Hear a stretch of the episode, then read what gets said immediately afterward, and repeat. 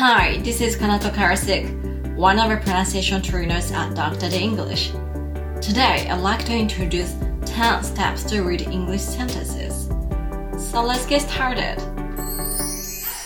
こんにちは。今日は英文を読むための10ステップをご紹介したいと思います。プレゼンテーションや読みたい英文がある方は、ぜひご参考になさってください。それでは気になる10ステップはこちらです。手順1、全体を一通り読んで意味をしっかり把握する。手順2、英文にスラッシュを入れていく。手順3、内容語に印をつける。手順4、内容語のアクセント音節に印をつける。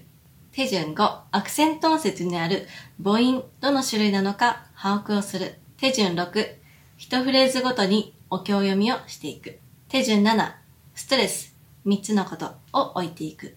手順8、弱形を入れて読み込む。手順9、キーワードを選定する。手順10、キーワードを目立たせて全体を読んでいく。こちらが10ステップになります。今回はこちらの英文をやっていきたいと思います。チャーリー・チャップリンの映画から引用してきたものです。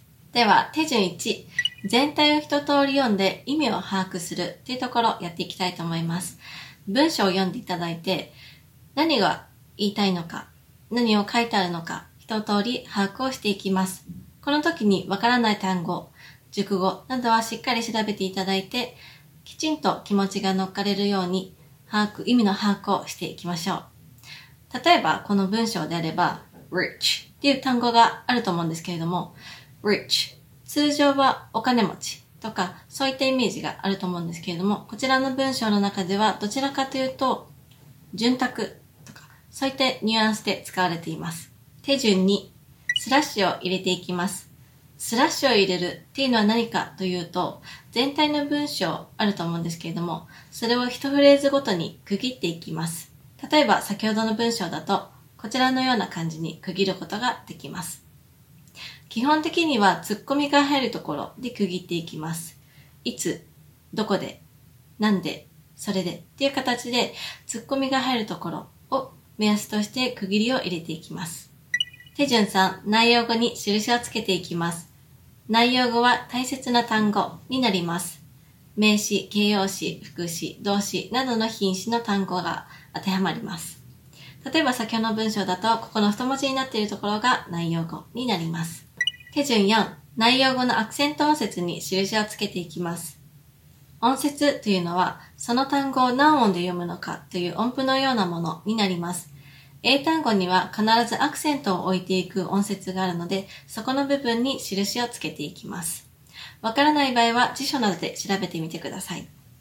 なぜここに印をつけるかというと、英語はあの、リズム言語っていう風に言われると思うんですけれども、どこでリズムをとっているかというと、内容語のアクセント音節の部分になります。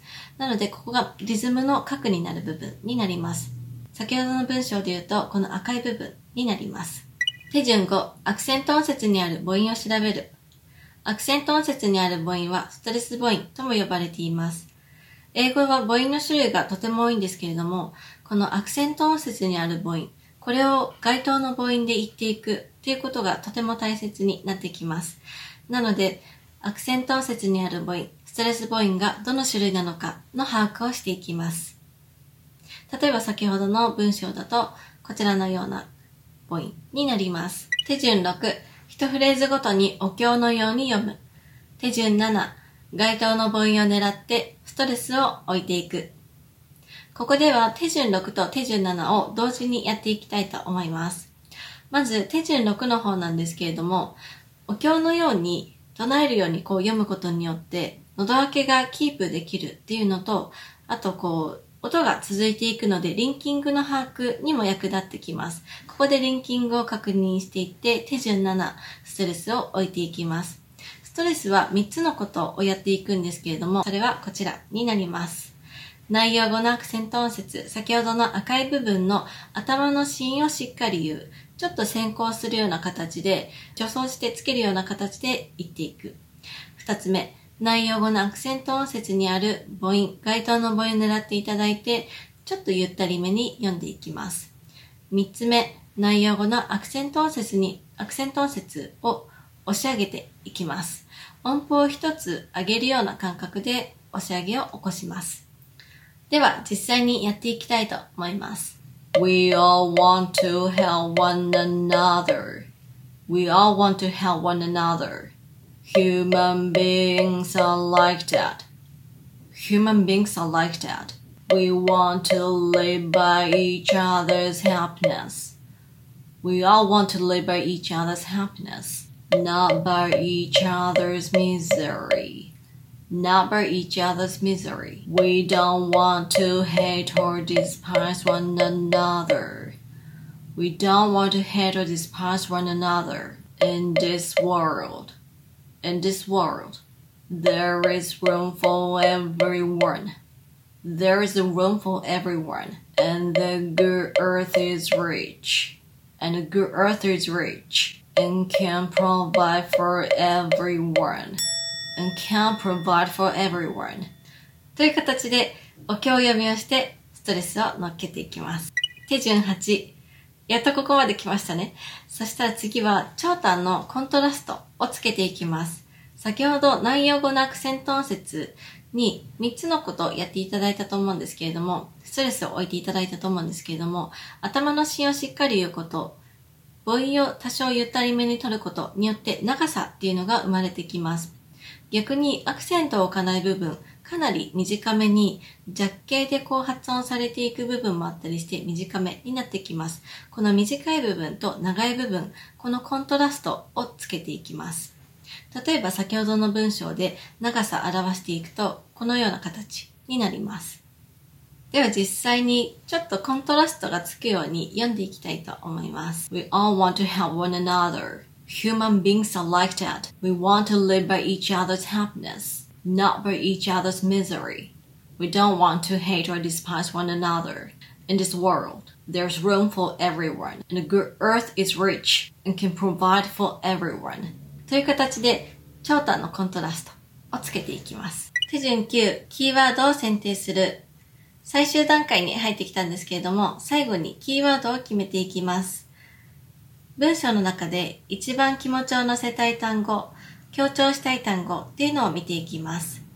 基本的な英文のリズムは、一番最後の内容語で一番のストレスを置いていただいて、リラックス音域に戻ってくるっていうのが基本的なデフォルトのリズムになるんですけれども、この一番のストレスを置くところっていうのが、キーワードがあの決まっている場合、そこにこう変わっていきます。手順10。例えばですね、私は is これにキーワードをちょっと選定して、ストレスをかけていきたいと思います。これ通常、あの、機能語なので短めに曖昧にこう発音されていくんですけれども、逆にこうキーワードを選定していくと、こういう風に読んでいきます。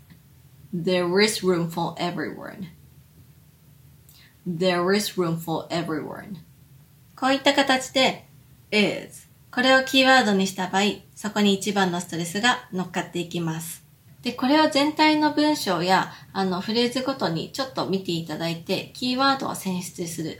気持ちが乗っかる部分でもあるので、何を伝えたいのか、どんな気持ちで、あの、その英文を読みたいのかっていうところから、あの、選定をしていただいて、ストレスを乗っけていくといいかなと思います。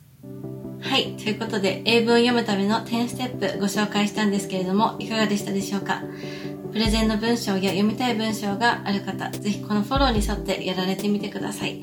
その時は必ず喉開けを忘れずにしっかり、ほほほほほ、喉発声でやっていきましょう。Okay, それでは、Thank you for watching. See you next time. Bye. Dr. D English 英語の声を作る発声トレーニングによりスピーキングとリスニングを飛躍させる英語発音専門オンラインスクール発音コースドクター d 認定の発音トレーナーによるオンラインプライベートレッスン。動画コース。ドクター d イングリッシュの公式テキストを動画で学べる実習用のプログラム。詳細は概要欄にて。